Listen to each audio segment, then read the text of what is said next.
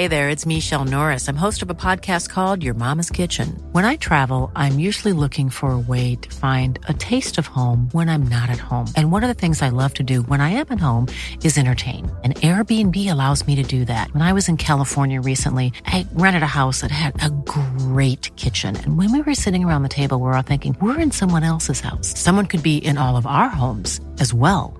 If you have a home, but you're not always at home, you have an Airbnb. Your home might be worth more than you think. Find out how much at airbnb.com/slash host.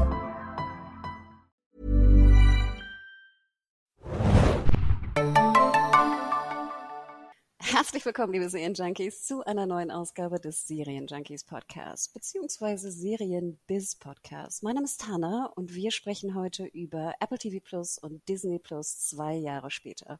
Ich habe den Resident Zahlen Dude bei mir im, im Podcast-Studio, beziehungsweise im Abstandsstudio natürlich weiterhin. Moin, Adam. Hallo, moin, moin, ahoi, hoi. Ja, hey, wir, das ist etwas, was du schon vor längerer Zeit gepitcht hattest thematisch. Und ich finde es auch super, denn wir hatten ja auch den Podcast zum Start. Wir hatten den Podcast ein Jahr später. Und deswegen müssen wir jetzt natürlich zwei Jahre später machen. Vorweg haben wir aber noch ein anderes Business-Thema, was, glaube ich, uns beide äh, ein bisschen zur Diskussion getrieben hat. Ja, denn der Relaunch des Jahres ist da. Äh, TV Now wird zu RTL Plus, sonst ändert sich nichts, wie bei Twix und Ryder oder so, keine Ahnung. äh, nein, ich glaube, es wird ja sogar sowas wie Audio Now und sowas soll äh, langfristig dann auch Teil von RTL Plus werden. Und nun, äh, wo wir diesen Podcast aufnehmen, am 4.11. ist der Relaunch da. Und äh, natürlich haben sie jetzt, wenn man sich das mal anschaut, relativ viele äh, Serienstarts dafür dann äh, sich in der Hinterhalt behalten. Sowas wie zum Beispiel in der Hinterhand, falls ich gerade Hinterhalt gesagt habe.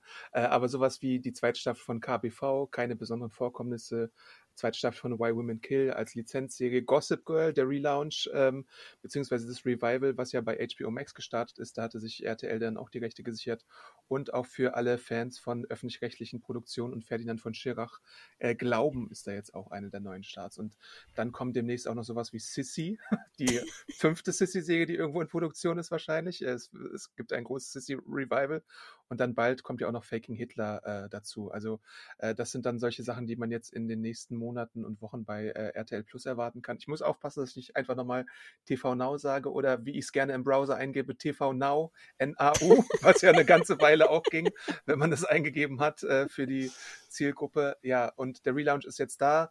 Äh, die Preisgruppen bleiben gleich. Es gibt Free, Premium, für 4,99 im Monat und Premium Duo für 7,99 im Monat, wobei niemand weiß, was Premium Duo bedeuten soll. Ähm, ja, und dann geht's jetzt los mit äh, RTL Plus. Und du hast ja auch, glaube ich, ein paar Zahlen, ambitionierte Zahlen von RTL gesehen, oder? Was Gen man so an Umsatz generieren möchte oder gewinnen oder wie auch immer. Genau, wir sind, oder ich bin heute früh aufgewacht äh, in einem sehr muscheligen Wetter. Ne? Ich glaube, es ist sogar fast äh, deutschlandweit. Ne? Es ist echt Teewetter irgendwie, heute am Donnerstag. Und ich musste ein bisschen schmunzeln, denn ich wachte auf zu einer News äh, von DWDL ähm, und die Überschrift lautete eine Milliarde Umsatz bis 2026. RTL mm. erhöht Streaming-Ziele. Ich muss ganz ehrlich sagen, ähm, Alexander Krei, ne, super Überschrift. Ich würde sie fast ein bisschen Clickbaity nennen, aber ja. ne, passt. Denn das sind ja auch äh, die Ziele, die RTL sich gesetzt hat. Und ich bin ja auch ein Freund. Ich finde, man kann ja Ziele auch ruhig ein bisschen hoch äh, setzen. Ja, aber da musste ich doch jetzt mal äh, en Detail da wirklich diesen Artikel studieren. Und vielleicht vorweg können wir sagen, dass ähm, TV Now slash RTL Plus oder RTL insgesamt ja auch im Streaming-Bereich ein, ein sehr gute, also sehr gute Monate absolviert hat jetzt. Oder generell, sage ich mal, auch was die Streamer angeht, die meisten Streamer, dass ja Corona eigentlich nochmal so ein, so ein Push war, weil natürlich viele Leute zu Hause waren, generell Streaming, Serien, Filme, ne, mit den geschlossenen Kinos und Co. einfach ne, sehr viel mehr Druck hatte als äh, vielleicht in den üblichen Jahren davor. Und es wird jetzt eine Zahl genannt, und zwar die bisherigen zahlenden Abonnenten, also nicht irgendwie ähm, kostenlose oder ähnliche, ähm, dass die momentan auf 2,389 Millionen angestiegen sind. Mhm. Und zwar sich auch äh, binnen Jahresfrist mehr als verdoppelt haben. So, jetzt dürfen wir natürlich nicht vergessen, das haben wir ja auch schon öfter genannt, dass es ja auch in den letzten Monaten diesen Art von Zusammenschluss nicht, aber diesen, sage ich mal, Package-Deal auch gab mit Magenta. Also ja. Magenta ist ja nur noch buchbar mit TV Now slash RTL Plus inkludiert. Wenn man so sagen will. Ja. Und dass da natürlich auch eine Menge ähm, Kunden wahrscheinlich äh, ne, mitgezählt werden oder mit reingezählt werden, etc. Ähm, trotzdem muss ich sagen, dass ich 2,4, also knapp 2,4 Millionen Kunden, echt auch eine ganz schöne Bank finde. Also Respekt, RTL. Finde ich super. Hätte ich nicht erwartet. Ich habe Magenta ja auch, äh, aber ich habe, und ich werde ihn auch niemals kündigen, glaube ich, wenn ich es denn nicht muss. Äh, ich habe immer noch den Altdeal für 8 Euro im Monat und da ist äh, TV Now noch nicht inkludiert, weil ich TV Now auch äh, separat habe über äh, unsere Pressekontakte und sowas. Ähm, aber ja, 2,4 fast Millionen Kunden sind wirklich schon eine gute Hausnummer. Hast du noch im Kopf, wie das bei Netflix war? Da ist doch auch neulich so eine Zahl rumgegeistert, was es für den Dachraum war, also Deutschland, Österreich und Schweiz. Waren das 11 Millionen, 14 Millionen, eins von beiden? Uh, ich weiß noch, dass ich mich sehr gefreut hatte, als die Zahl endlich mal rauskam, ja. weil ich dann nämlich monatelang schon diskutiert habe, dass ich glaube, dass die angegebenen GfK-Zahlen von 13 Millionen für Deutschland alleine nicht stimmen. Und ich weiß, hm. dass ich da immer sehr angeeckt bin, weil alle immer sagten, nein, nein, GfK hat schon recht, es sind 13 Millionen für Dach. Und ich glaube, in einer Pressemeldung von Netflix waren es dann 13, äh, sind 13 Millionen für Deutschland. Und in der Pressemeldung dann hieß es äh, offiziell von Netflix vor einigen Wochen, dass es wirklich 13 Millionen, meine ich, für Dach insgesamt sind. Also wenn wir jetzt mal so grob ne, 10 Prozent für äh, Schweiz und Österreich abziehen, sind wir da, glaube ich, bei so 11, 11 Millionen ungefähr für Deutschland, was auch immer noch eine Menge ist. Also, und weltweit sind wir jetzt bei 214 Millionen laut den neuesten Zahlen für Netflix. Also das ist natürlich schon Wahnsinn. Und wir dürfen auch nicht vergessen, also das wird auch noch natürlich genannt, äh, jetzt was RTL angeht. RTL hat ja auch einen sehr großen Streamingdienst äh, in den Niederlanden. Ja. Ähm, und zwar ist das, ich glaube, Videoload heißen die so? Nee, Video. Sowas in der Art, ja. Videoland, Videoland oder Videoload. Ich glaube Videoland sogar. Weil Videoload ist der von Magenta, der Telekom-Dienst. Ach ja, stimmt ja. Also deswegen, also da dürfen wir, das dürfen wir natürlich nicht vergessen. Das wird also mit in die Planungszahlen äh, mit äh, einbezogen. Weil natürlich auch die Niederländer, wir wissen, es ist ja auch ein sehr interessanter Markt, gerade auch was Englischsprache, englische Sprache angeht, ist ja oft auch immer so der Testmarkt gewesen, ne? Für, für, für US-Streamer in Europa, weil sie da halt auch äh, sehr viel im Original gucken, kleiner Markt, äh, sehr online-affin. Also das ist natürlich wahnsinnig spannend und das dürfen wir nicht vergessen, dass das natürlich auch in die Strategie bei RTL immer mit reinfließt. Ja, es ist Videoland. Nur Videoland, als, sorry. Ja, genau, als Bestätigung. Ja, also wir wollen es ja auch komplizierter machen, ne? Mit Stars Play und Stars und, den ganzen Namen. Da gab es ja auch den Lawsuit äh, in Lateinamerika, das war auch sehr spannend. Äh, den hat dann Disney sogar verloren und musste ein bisschen ähm, Schadensersatz in Richtung Stars Lionsgate zahlen. Das war mm. interessant. Ja, ich wundere mich ja sowieso, warum sie das Ding nicht einfach kaufen. ja. Oder? Also das war ja immer noch eine Überlegung. Aber wie du auch schon sagtest, ich meine, bei RTL ist ja auch ein bisschen was passiert. Und wir sind jetzt nicht so die Super-Experten und Expertinnen, was irgendwie Verlage und sowas angeht. Aber im Sommer ist ja auch ähm, Grunner und Jahr gekauft worden oder übernommen worden, nennen wir es mal so. Und äh, ich als Hamburgerin, äh, ne, natürlich Gruner und Jahr ist sozusagen immer so das ein bisschen so ein Heiligtum gewesen auch in Hamburg. Also ich habe ja auch mal ein Praktikum gemacht bei Gruner. Ähm, äh, wenn man mal im Baumwald irgendwie vorbeifährt mit der U3, ist natürlich das immer noch ein wahnsinnig geiles Haus. Ich glaube, das haben sie ja auch irgendwie verkauft oder nicht verkauft. Ich bin da leider nicht mehr so involviert. Aber jetzt äh, heißt es auch in der RTL-Strategie, und ich muss ganz ehrlich sagen, dass ich sie eigentlich ganz schlau finde, dass man wirklich auch so in RTL Plus in Zukunft auch mehrere Dienste eigentlich vereinigen möchte. Genau. Oder, sage ich mal, das Angebot auch vergrößern möchte. Also sei es, was vielleicht doch noch ein paar Magazine angeht von Gruner, sei es, was Podcast-Produktionen angeht. Und ich muss ja sagen, Adam, ich finde, es ist immer noch was viel zu wenig gemacht wird. Ich liebe es ja wirklich, eine Serie zu haben und dazu einen passenden Podcast. Und das macht ja ab und zu auch Netflix, ab und zu, manchmal nicht so gut, wie ich finde. Aber das ist ja, finde ich, immer noch die Königsdisziplin von, von großen Podcasts, so vielleicht wie wir es auch damals so ein bisschen angefangen haben, Episoden begleiten zu Game of Thrones oder Devs oder sehr komplexen Serien. Walking Dead würde ich jetzt mal rausklammern. Aber da wirklich auch eine Podcast-Produktion und einen Mehrwert zu liefern an die äh, User, die die Serie vielleicht gestreamt haben. Und da muss ich sagen, finde ich das eigentlich eine ziemlich schlaue Strategie. Ja, und was RTL und auch Pro7 Sat1 ja in letzter Zeit versuchen, äh, bei Pro7 Sat1 ist es von den Quoten her bisher nicht so aufgegangen, ist halt auch wirklich so eine Infotainment-Offensive, glaube ich, zu fahren. Die haben ja bei RTL und bei Pro7 auch viele äh, ARD-Gesichter zum Beispiel abgeworben. Also äh, Jan Hofer ist jetzt, glaube ich, zum Beispiel bei RTL und hat da eine Sendung. Und äh, auch ein paar andere äh, Leute sind da rüber gewandert. Ähm, es gibt jetzt wieder mehr solche äh, relativ seriösen Sachen. Auch äh, zur Bundestagswahl gab es da ja äh, viel mehr Formate auch in diese Richtung. Die Trielle und sowas äh, sind ja dann mit diesem Personal gemacht worden. Also man versucht jetzt sich, glaube ich, auch ein bisschen, und da haben wir auch mal eine PM verlacht von RTL, man versucht sich ein bisschen von diesem Dieter Bohlen äh, Krawall-Image zu verabschieden und möchte, glaube ich, wieder ein bisschen seriöser werden insgesamt. Wobei man auch sagen muss, dass, glaube ich, diese News-Strategie ähm, nicht so ganz aufgegangen ist, glaube ich. Ne? Also ich hatte immer so ein paar Code-News auch gelesen, dass es, glaube ich, nicht so erfolgreich war, wie eigentlich erhofft. Also bei ProSieben auf gar keinen Fall. Bei RTL habe ich das jetzt nicht äh, genauer im Blick gehabt. Ähm, aber ich glaube, RTL hat ja so von den Gesamtzuschauern meistens ein bisschen mehr als ProSieben am Start. Hm. Vielleicht noch ein kurzer Hinweis, also natürlich Bertelsmann ne, als äh, Mutterkonzern auch, wenn es jetzt auch um Grunner und Co. geht. Ich finde auch immer interessant, wenn so in den, in den Pressemeldungen immer von dem crossmedialen äh, Champion gesprochen wird. Da kriege ich immer so leichtes Kotzen im Marketing-Sprech. Ähm, aber das ist natürlich so ein bisschen auch das Ziel, dass man da wirklich, also ne, der Local Hero, der ja auch immer proklamiert wird, und dann crossmedial da wirklich den Markt versucht zu bearbeiten. Und ich würde auch behaupten, was anderes bleibt denen ja auch gar nicht übrig, den RTL und ProSieben sind in Deutschland, oder? Also jetzt im Streaming-Bereich im engeren Sinne. Ja, mit Magazinen werden sie sicherlich kein Geld verdienen. Ich kann mich nicht erinnern, wann ich das letzte Mal ein Magazin gekauft habe. Äh, das mache ich dann eher übers Internet mit dem Lesen und so und vielleicht ein digitales Abo abschließen. Aber wir sollten vielleicht noch mal kurz, bevor wir hier äh, die RTL-Ecke überspannen, zu dem eigentlichen Thema zurückkommen, was uns ja am meisten interessiert, die Serien, die RTL Plus dann hat. Äh, wir haben schon eingangs ein paar davon genannt, ähm, sowas wie KBV, äh, Ferdinand von Schirach, natürlich ein riesiger Erfolg für die Öffentlich-Rechtlichen, deswegen auch ein kleiner Coup, äh, dass die Serie Glauben jetzt dort startet. Mal sehen, ob sich das in den Zuschauerzahlen abschlägt. Äh, aber ansonsten mh, stelle ich fest, ähm, sie veröffentlichen ja keine Zahlen und so, also keine genauen Abrufzahlen und so.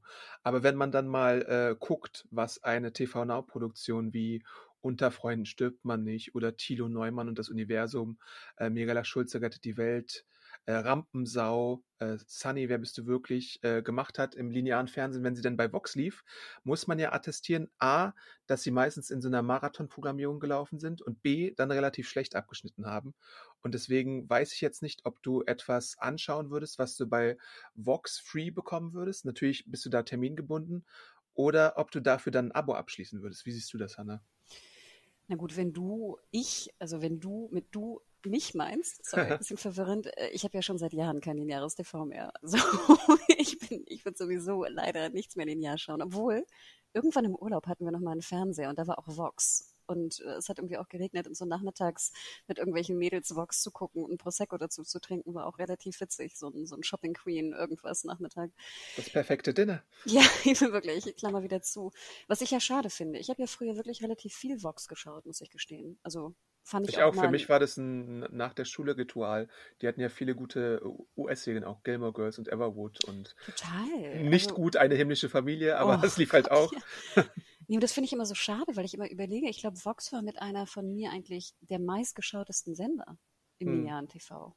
Hm, naja, aber das ist wie gesagt auch so auch über zehn. Ich meine, Gilmore Girls und Co. sind ja, ich weiß nicht, fast 20 Jahre her, oder? Ja, ja. Also das dürfen wir auch nicht vergessen. Nein, also das ist natürlich immer die große Frage. Du hast ja neulich auch diese Frage gestellt, würdest du für eine für Serie XY das Ding abonnieren? Ja. Und da sind natürlich die genannten von gerade, die du aufgezählt hast, natürlich für mich jetzt und meine Bubble und mein Freundeskreis natürlich nein. Die wissen gar nicht, worum es da geht. Also weißt ja. du, die wissen auch nicht, wenn es um Schirach geht, vielleicht haben sie es mal gehört, aber sie haben natürlich nicht jetzt irgendwas davon gesehen oder so im linearen TV. Ähm, nein, das war das deine Frage? Ich glaube ja, ne? Die Frage, was ist eigentlich so der, wie nennt man das, so der Subscriber-Seller, ne? Genau, ja. Also dann, nicht auch nur du, sondern auch so generell, wenn wir uns jetzt mal in die Otto-Normalzuschauer versetzen, äh, würde ein, äh, sagen wir mal, äh, äh KBV, Lucy läuft doch oder Acht Zeugen, würde das jemanden zum Abo-Abschluss bringen? Also was ich ein bisschen schade finde, ich habe ja KBV ein paar Folgen gesehen. Und mhm. ich muss ganz ehrlich sagen, dass KBV sehr viel besser ist als sein Ruf. Ja. Ähm, und das finde ich so ein bisschen schade, weil ich glaube auch, das ist ein absolute, absolutes Vermarktungs- und Seeding-Problem, was äh, RTL da hat mit KBV. Ich glaube auch, dass sie es selber erkannt haben. Deswegen hat ja auch KBV eine zweite Staffel bekommen. Ähm, es ist wirklich amüsanter, als man denkt. Und ich glaube auch, wenn man jetzt vielleicht so eher männliches Publikum ist und so ein bisschen so dieses Jerks, klamaukigere Publikum, Ich glaube, wäre es richtig beworben worden, wäre KBV das neue Jerks oder das Jerks für RTL.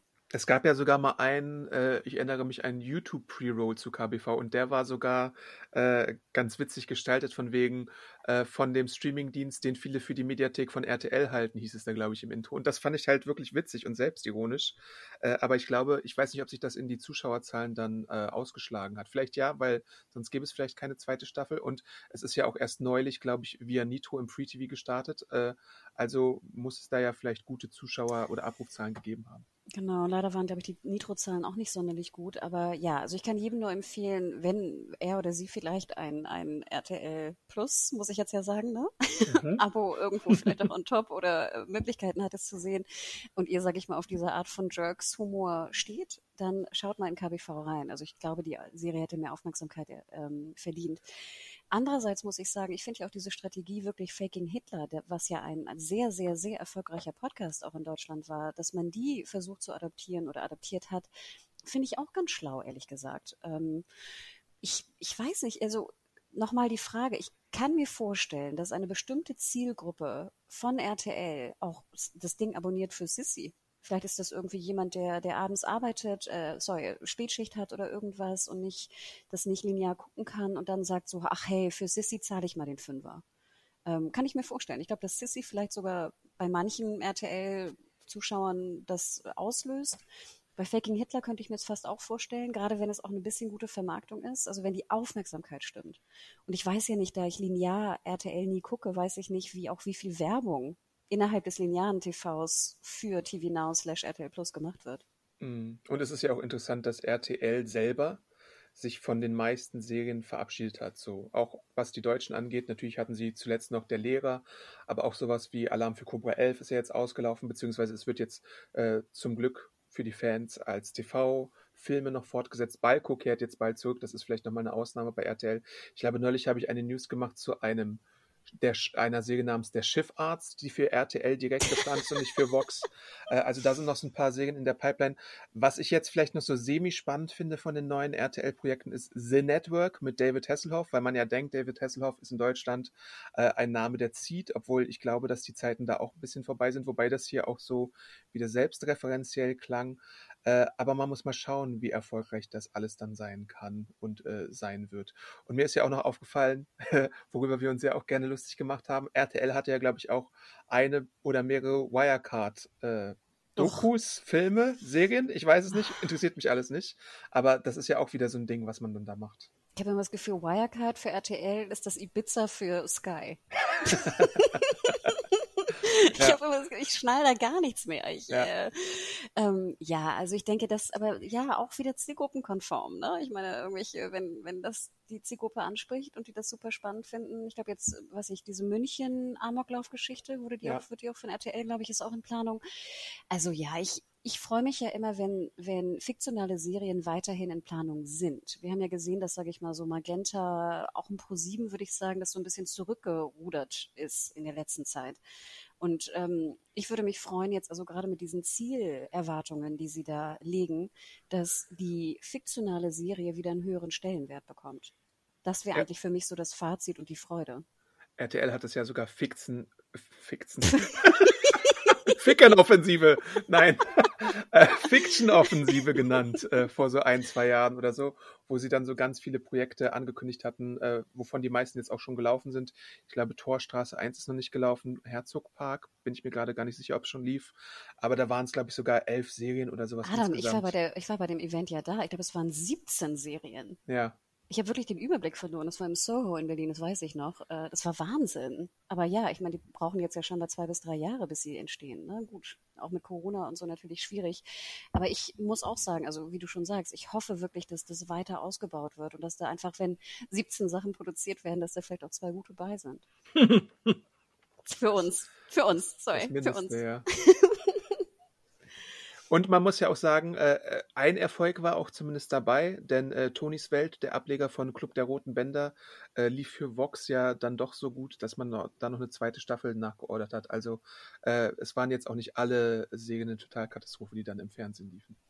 Nein, nein, nein. Also wie gesagt, für mich, also es sollte nicht so hart klingen, sorry. Ja, ja, also, oder klar. für uns, ne? Wir sind da ja auch sehr, sehr speziell und sehr spitz in unserer, in unserer kleinen Zielgruppe, ne? Logischerweise. Ich stelle es mir das auch schwierig vor. Ich meine, du hast ja immer diesen Spagat. Du willst irgendwie auch der coole Streamer sein oder so, ne? Wo tolle Autoren irgendwie vorbeikommen und Autorinnen und ihr, ihr Shit irgendwie pitchen. Andererseits musst du halt immer noch deine alten Pieps bedienen. Und deswegen finde ich ja auch potenziell gut, dass man sagt, okay, vielleicht wollen wir echt unser Krawall-Image so ein bisschen mal losschütteln oder abschütteln. Das ist Ja. ja alles ziemlich löblich. Ja.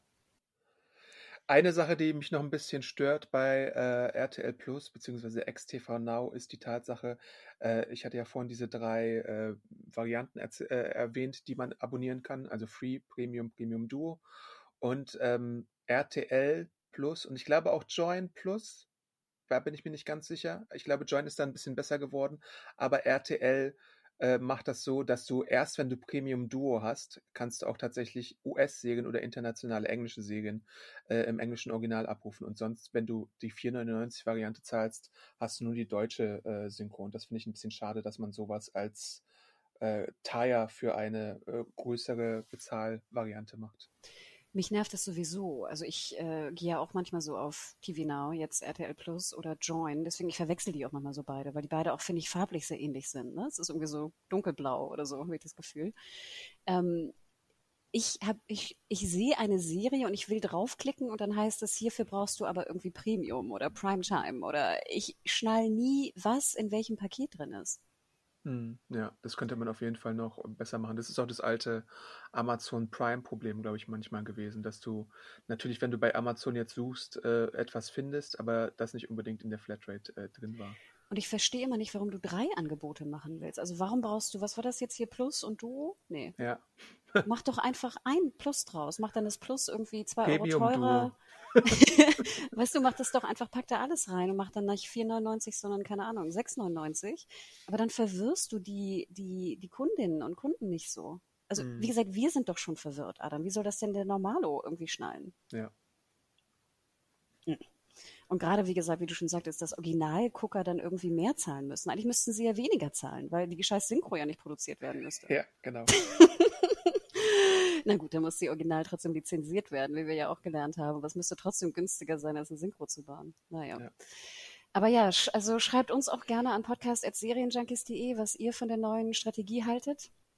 RTL Plus, ne, auch mit einem sehr farbigen, äh, unterschiedlichen Buchstabenlogo. Das Millionen gekostet hat in der Marktforschung. Und äh, ja, wir halten euch natürlich auf dem äh, Laufenden, was äh, diesbezüglich passiert. So, jetzt aber in unser eigentliches großes, großes Thema. Und ich würde eigentlich ganz gerne, Adam, mit Disney Plus beginnen. Okay. Denn ich muss auch gestehen, ich finde es eigentlich auch so ein bisschen den interessanteren Case, wo auch, finde ich, sehr viel mehr passiert ist eigentlich in zwei Jahren, als wirklich Mhm. bei Apple TV Plus. Ja.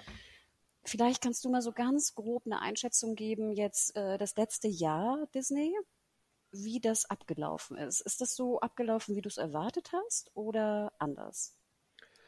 Ähm, ich hatte es, glaube ich, so erwartet. Ich fand die Strategie, also ich, ich hatte ja schon immer Vertrauen in Disney, was das angeht, weil man hat ja gesehen, durch die Fox-Übernahme äh, gab es da sehr viel Potenzial, was noch auf den äh, Streamingdienst bringen kannst. Und das haben sie mit der Einführung von Star dann auch irgendwann erfüllt, weil jetzt immer mehr Klassiker dazugekommen sind und dann natürlich auch noch solche Serien wie von Hulu oder mehr Eigenproduktion. Die ganze FX-Sache ist mit dabei. Du hast natürlich das Spielfilmarchiv von den äh, Fox Studios und von den Disney Studios, so Searchlight und sowas, hast du jetzt alles mit dabei. Ähm, und mittlerweile ist es halt wirklich so, äh, wenn wir die Monatshighlights haben, äh, dann finde ich, in der Regel ist Disney da der stärkste von den drei großen Streamingdiensten. Ich nenne die drei großen Streamingdienste Netflix, Amazon und Disney. Und ähm, die bringen dann halt irgendwie eine gute Mischung aus Originals, aus Lizenzeinkäufen, die sie irgendwo im Archiv rumzuliegen haben und dann auch noch aus solchen, sagen wir es mal, äh, Kabelsendern, Networksendern und so. Wobei ich finde, dass es noch eine Schwäche gibt, was Networksender angeht, weil äh, natürlich haben sie auch so ABC und Fox USA Network äh, Content in der Pipeline, aber da sind sie bisher noch nicht so schnell hinten dran, wie ich es mir wünschen würde. Also wenn jetzt ein Wonder Years zum Beispiel im Se September startet, würde ich eigentlich optimalerweise gerne auch noch im September auch Wonder Years in Deutschland sehen können, ohne dass ich mich irgendwie auf den Kopf stellen muss. Ähm, und das fehlt mir noch so ein bisschen. Das machen sie bei manchen Hulu-Sachen zum Beispiel ganz gut, sowas wie äh, jetzt Hitmonkey oder Modok, da ging es relativ schnell. Bei Why the Last Man ging es relativ fix. Äh, aber auch bei sowas wie Dopesick brauchen sie jetzt wieder einen Monat oder so zwischendrin, was ich nicht ganz nachvollziehen kann. Aber insgesamt ist, glaube ich, Disney sehr gut gewachsen, was das angeht, was den Content angeht. Äh, die Bedienbarkeit ist immer noch einfach und so. Es gibt noch leichte Abzüge in der B-Note, wie ich das vor allem bei Twitter mitbekommen habe, weil äh, Inhalte manchmal nicht auf Deutsch vorliegen, die eigentlich auf Deutsch vorliegen müssten. Sowas wie Legion gab es da oder es gibt ganz, ganze Listen, wo Leute äh, Inhalte sammeln, wo immer noch eine deutsche Synchro fehlt, obwohl es die eigentlich gibt, aber das ist dann meistens irgendwie entweder ein technischer Glitch oder irgendwie die sagenumwobenen Lizenzprobleme. Aber insgesamt finde ich, bin ich mit Disney relativ zufrieden. Auch so was jetzt sowas angeht wie meine Zeichentrickserien von Fox, die jetzt so nachkommen, sowas wie Bob's Burgers oder äh, Great North und äh, sowas in der Art. Äh, kurze Klammer, genau. Wir hatten auch Zuschriften bekommen bezüglich Atlanta, meine ich, war das zweite Staffel, mhm, dass da einfach ja. so drei Folgen, glaube ich, keine deutsche Sync hatten, ne? Ja. Einfach so mittendrin. Äh, wir haben es auch gemeldet. Ich weiß gar nicht, was dabei Raum gekommen ist, müssen wir nochmal nachfragen. Ähm, ja, interessant. Also ich äh, würde auch sagen, dass du und auch ein bisschen ich, also dass wir beide, glaube ich, das ganz gut eingeschätzt haben, dass natürlich jetzt dieser Hulu und FX Push oder generell der Fox Zukauf Push, dass der natürlich wahnsinnig geholfen hat, auch das Angebot größer zu machen. Ne? Ich meine, wir hatten ja vorher wirklich, äh, Disney Plus ist gestartet mit Mandalorian, das war es, glaube ich, oder? Hm, High School Musical, ja. Okay, The Musical, The Musical, was war das? High School Musical, genau. The Musical, The, the Series? series ja. Tagebuch einer zukünftigen Präsidentin. Das waren so eine Handvoll Titel, so ein paar fiktionelle Formate, ein, zwei Filme. Äh, es war übersichtlich am Anfang, muss man schon sagen. Und wir haben dann ja wirklich gesagt, also wenn erstmal die Taktung, ne, allein der Marvel-Serien und äh, Star Wars-Serien zunimmt. Und ich meine, wir haben ja auch, was war das, dieser, dieser Business Call, wo da irgendwie, was, wie viele Serien waren das? 23 Serien oder so in Produktion? Allein aus dem Marvel und Star Wars Universum, ja. das war ja Crazy Town. Ja. Aber ja, sie haben geliefert. Und ich glaube, unser Fazit war ja auch, und das würde ich auch absolut unterschreiben, Disney ist all in. Die sind damals all in gegangen, alles auf Streaming, wir ballern alles raus. Und ich muss auch sagen, gerade jetzt im deutschen Markt, jetzt wir so als Publisher, was wir so mitkriegen, ähm, oder auch als, als Kundin oder Kunden, äh, die Serien werden beworben. Da ist Druck drauf, da ist PR-Druck drauf. Äh, Radiospots natürlich. auch Radiospots, da sind, da sind Plakate hier. Ich glaube, Why the Last Man, was ja wirklich, finde ich, eine bisschen nischigere äh, Serie eigentlich ist, wo ich dachte mir so auch interessant. Ich wüsste gar nicht, ob ich sie wirklich so groß bewerben würde. Nein, Bailey Berlin, die, die, die Tram- und, und U-Bahn-Stationen waren ja plakatiert mit Why the Last Man. Ähm, und da muss ich sagen, das finde ich eigentlich ganz geil. Die haben ja auch das Team wahnsinnig ausgebaut ne, in München, sind auch, finde ich, alle gut ansprechbar, wenn man mit denen zu tun hat. Also wirklich auch ein gutes, äh, ansprechbares Team, die auch schnell antworten. Ähm, sie sind all in und sind jetzt sogar auch noch Sponsor beim, beim Seriencamp. Also du merkst, dass die richtig versuchen, den Markt zu erobern. Und wie du eingangs schon sagtest, ich finde, Disney hat es wirklich geschafft, innerhalb von zwei Jahren die absolute Nummer drei zu werden. Ja, also vielleicht sogar Nummer zwei. Man weiß es ja bei Amazon nicht so richtig, äh, aber auf jeden Fall in den Top drei äh, Mitspielern. Natürlich hast du immer noch Amazon mit 150 Millionen, die sie ja so als Prime-Mitglieder, Amazon Prime-Mitglieder äh, nennen offiziell. Das ist schon eine Hausnummer auf jeden Fall. Und äh, tatsächlich habe ich auch so den Eindruck, dass es viel Goodwill gegenüber Disney Plus gibt. Äh, sie haben ja auch den Coup gelandet mit Grey's Anatomy, Station 19 zum Beispiel, dass sie das äh, noch vor Pro7 Premiere haben. Äh, sie haben äh, The Walking Dead übernommen äh, als, als fast Premiere, weil natürlich hast du noch Pro7 Fun, die da vorgeschaltet sind mit ein paar Stunden früher, aber Disney Fun hat halt nicht, haben halt nicht so viele wie äh, äh, ProSieben Fun haben halt nicht so viele wie Disney Plus. Ähm, und da haben sie halt noch so ein paar echt gute Sachen äh, sich äh, geangelt und dann wirklich dieses reichhaltige Archiv an FX, ABC und sonst irgendwas Produktion. Alleine, wenn du Sitcom-Fan bist, kommst du ja da voll auf deine Kosten, äh, wenn du äh, bei Disney Plus was gucken möchtest. Und auch so obskurere Sachen und so FX-Produktionen wie jetzt äh, unser Redaktionsliebling What We Do in the Shadow, Yay. der jetzt inzwischen mit zwei Staffeln da ist. Äh, aber auch so was kleineres wie, wir hatten es ja schon erwähnt, Devs Mrs. America äh, oder halt natürlich auch so Dauerbrenner wie Scrubs und äh, The X-Files und sowas. Äh, kannst du ja alle da abrufen. Weil ich hatte ja auch, und ich glaube, das habe ich auch in der ersten Podcast-Folge gesagt, meine zwei Sorgen bezüglich Disney waren ja immer, dass jetzt Disney als Konzern für mich jetzt persönlich nicht so sympathisch immer war. Und ich hatte natürlich diesbezüglich auch so ein bisschen die Befürchtung, dass halt die Serien halt sehr so teeny, kiddie, wenig, sage ich mal, progressiv sind, sehr traditionell, sehr konservativ, vielleicht auch in ihrer äh, Umsetzung, was man ja immer noch so ein bisschen spürt. Aber ich würde sagen, nein, ich finde, Disney hat sich wirklich da auch gewandelt und ist auch mit der Zeit gegangen.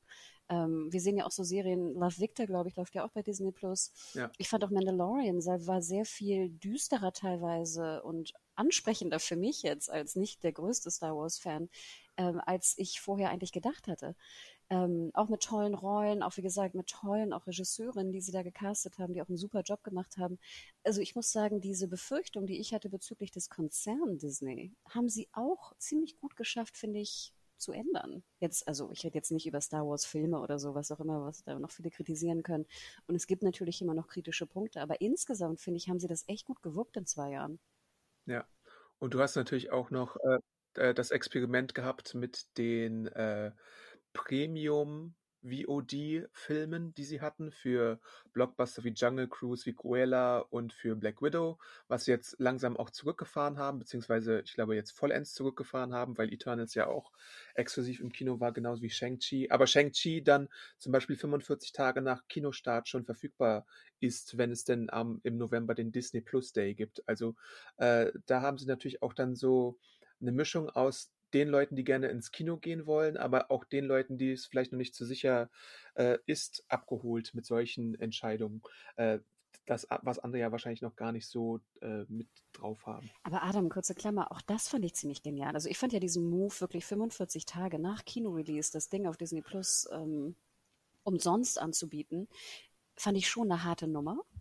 Aber ich finde, Disney ist ja da auch, und ich finde, das merkst du auch, die ändern ja dann auch ihre Strategie. Also erst, ne, hm. ne, Pivot für irgendwie, was war das? 20 Euro oder so, 21 In Deutschland 99. 22. Ne, ähm, dann 45 äh, Tage später nach Release. Ich glaube, ist jetzt Eternals auch 45 Tage später da? Dazu habe ich noch nichts gelesen. Aber du merkst, sie ändern auch die Strategie und sind bereit dafür, das auch zu ändern. Im Unterschied dazu, sorry, wenn ich das nochmal sage und darauf rumhacken muss, aber Warner, weißt du, sagt frühzeitig nein, alle, alle Blockbuster werden irgendwie zeitgleich mit US äh, auf ähm, HBO Max veröffentlicht und gehen davon nicht ab von dieser Strategie. Auch wenn du dir damit Filmemacher vielleicht vergraulst, wie jetzt ein Christopher Nolan. Wobei sie Danny Villeneuve ja erhalten können, weil sie ihm Dune 2 dann schenken. Also, ja, obwohl der ja. Film keine 300 Millionen eingespielt hat am Boxoffice. Ne? Ja. Also wie gesagt, interessanter Case. Und sie haben jetzt, glaube ich, ja auch, also Warner hat jetzt ja auch gesagt, im nächsten Jahr machen sie das nicht mehr. Ja. Wo ich aber denke, sorry, du musst auch nicht 14 Monate an deiner Strategie festhalten, wenn die scheiße ist. Also weißt du, was ich meine? Ja. Und das respektiere ich irgendwie bei Disney. Und ich meine auch genau wie du sagst, sie haben ja auch dann Loki zum Beispiel an einem Mittwoch rausgebracht. Fand ich war ja auch eine mutige Strategie. Ne, wir wissen auch, äh, ne, Apple TV Plus, auf den wir gleich zu sprechen kommen, alles Freitag, ne? Mittlerweile ja auch oder generell auch bei Netflix-Serien oft der Freitag immer noch der große Tag. Klar, sie veröffentlichen manchmal auch andere Serien unter der Woche. Aber nein, Disney hat gesagt, gut, versuchen wir es an einem Mittwoch. Und ich meine, Loki Wednesdays hat irgendwie weltweit getrendet. getrendet. Ja. Und Mittwoch ist ja jetzt generell deren Eigenproduktionstag, also auch bei What If und so. Und zukünftige Marvel-Serien wie Hawkeye werden auch am Mittwoch äh, stattfinden. Sie haben halt immer noch, wenn du dir die Neuheiten anguckst, äh, Mittwoch und Freitag äh, für bestimmte Inhalte. Ich sehe da noch nicht so ganz das Muster manchmal drin, weil äh, auch so Einkäufe sind dann irgendwie freitags oder sowas oder äh, das wechselt sich so ein bisschen ab, aber die Original Originals, also die ganz großen Top-Hits und so, sind jetzt im Moment immer mittwochs getaktet auf jeden Fall.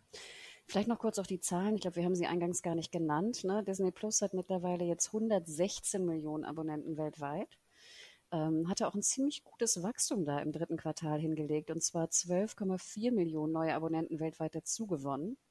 Wobei man aber auch sagen muss, und ich glaube, das haben wir auch in der letzten Podcast-Folge bezüglich des Themas auch äh, immer wieder deutlich gemacht, äh, sie haben ja auch Hotstar übernommen, ne? Ähm, was du ja eingangs auch schon sagtest, beziehungsweise nicht ganz, aber fast Hotstar, sehr, sehr wichtig, der indische Markt. Also große, große, große Märkte, die auch weiterhin stark wachsen. Und da muss man natürlich, wenn man jetzt mal tiefer in die Geschichte geht, sich wirklich fragen, wie sehr wächst eigentlich wirklich auch Disney Plus in den Subscribern, sage ich mal, in Nordamerika äh, oder in Europa. Wobei ich glaube, dass das europäische Wachstum noch vielleicht größer ist als in USA. Ich weiß es gar nicht genau. Ähm, die Zahlen werden ja auch nicht veröffentlicht, aber immer im Hinterkopf behalten, dass einfach äh, Disney durch den Kauf von Fox und somit äh, Hotstar äh, einfach im indischen Markt natürlich auch eine wahnsinnige Bank ist. Ja, und man sieht jetzt auch langsam so bei Meldungen aus der letzten Zeit, du hast den einen Investor Day und diese Präsentation schon erwähnt, äh, man expandiert natürlich auch nicht nur in Indien, sondern auch in asiatischen Märkten. Ich hatte mich neulich mal in einem Podcast gefragt, was ist eigentlich mit Anime?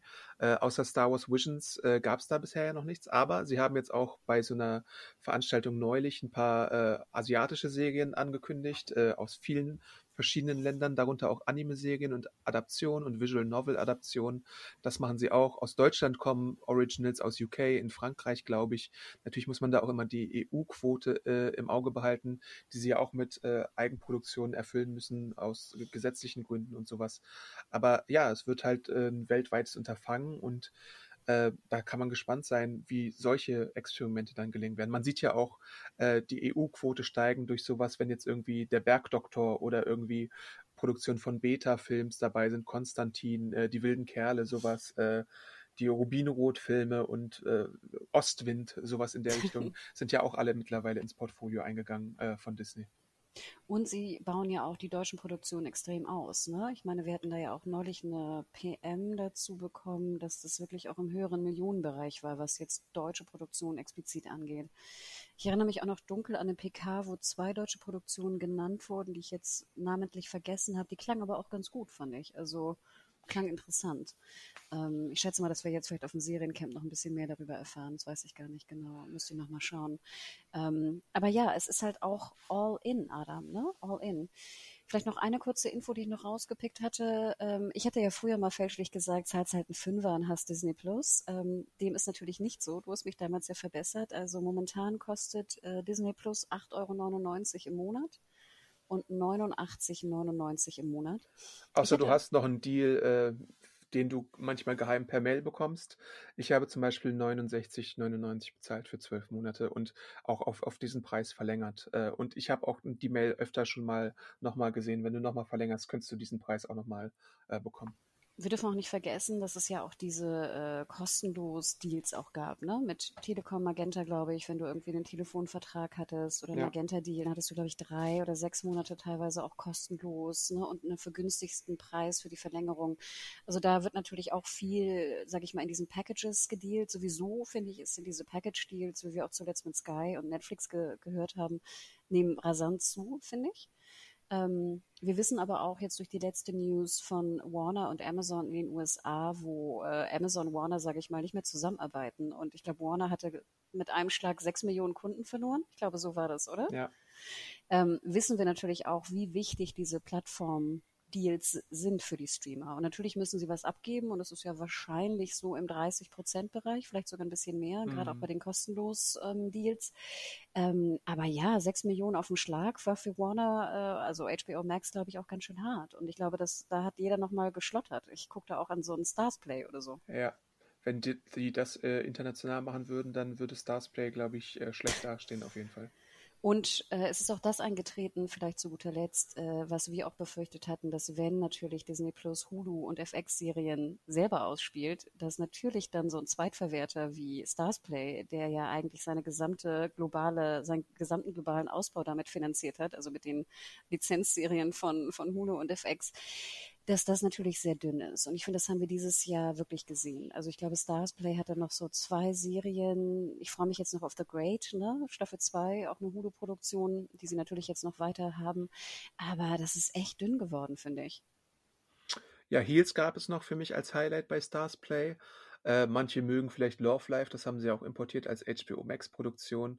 Äh, aber äh, ja, ist ein bisschen weniger geworden, merkt man schon. Man, man hat sich versucht, ein bisschen an so britischen Sachen zu hangeln oder sowas. It's a Sin gab es ja, glaube ich, auch Anfang des Jahres. Äh, wird wahrscheinlich auch viele gefreut haben, die da in, in diese Richtung schieben.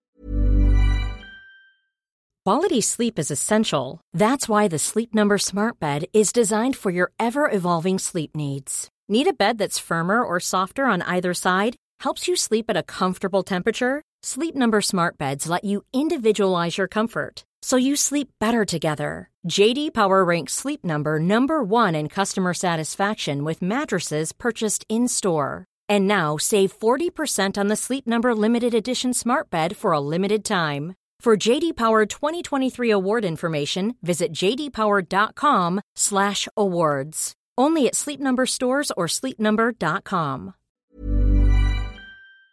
und sowas mögen, aber war halt auch nur eine Minisäge, ne? Also ist halt äh, in fünf Teilen dann, glaube ich, auch gegessen. Heels wurde jetzt zum Glück auch verlängert für eine zweite Staffel, obwohl da zum Beispiel auch wieder so eine Sache ist, dass die linearen Quoten in den USA gar nicht mal so groß waren. Deswegen habe ich da ein bisschen äh, Angst gehabt, aber die äh, Macher waren, glaube ich, immer relativ optimistisch, dass es da weitergeht. Äh, ich hatte hier noch eine Sache zu ähm, Disney, nämlich, äh, was war die Sache, die ich hatte? Äh, zum einen eine Vorhersage, die zwar schon im Februar 2021 äh, berichtet wurde, aber The Hollywood Reporter hatte da äh, die Digital TV Research äh, äh, als Bericht drinne und äh, demnach war die Prognose, dass bis 2026 knapp ähm, 294 Millionen Abos von Disney Plus vorhanden sein sollen weltweit, äh, während Netflix 286 Millionen Abos hätte und dann wäre Disney Plus quasi 2026 schon vorbeigezogen an dem Marktführer und wäre dann Marktführer. Wenn nicht RTL äh, Plus kommt. Genau, wenn nicht RTL Plus kommt und auf einmal 11 Milliarden Umsatz macht. Äh, überraschend mit Sissy äh, Teil äh, 200. äh, ja, was hältst du denn von so einem Szenario? Glaubst du, Disney Plus kann tatsächlich irgendwann äh, in den nächsten fünf Jahren an Netflix vorbeiziehen? Hältst du das für realistisch? Ich glaube, es kommt weiterhin auf diese Wachstumsmärkte an. Also ich weiß gar nicht, wie Netflix aufgestellt ist in Indien. Soweit ich weiß, weniger gut als Disney Plus, weil Disney Plus, glaube ich, wenn ich es richtig in Erinnerung habe, ja auch die Cricket-Rechte hat, ne? In, mm. in Indien. Und Cricket ist ja so ein bisschen wie bei uns Fußball. Also ich glaube, dadurch haben sie allein schon irgendwie, ich weiß nicht, was waren das, 50 Millionen, 60 Millionen Kunden oder so? Ich Kann meine. sein, ja.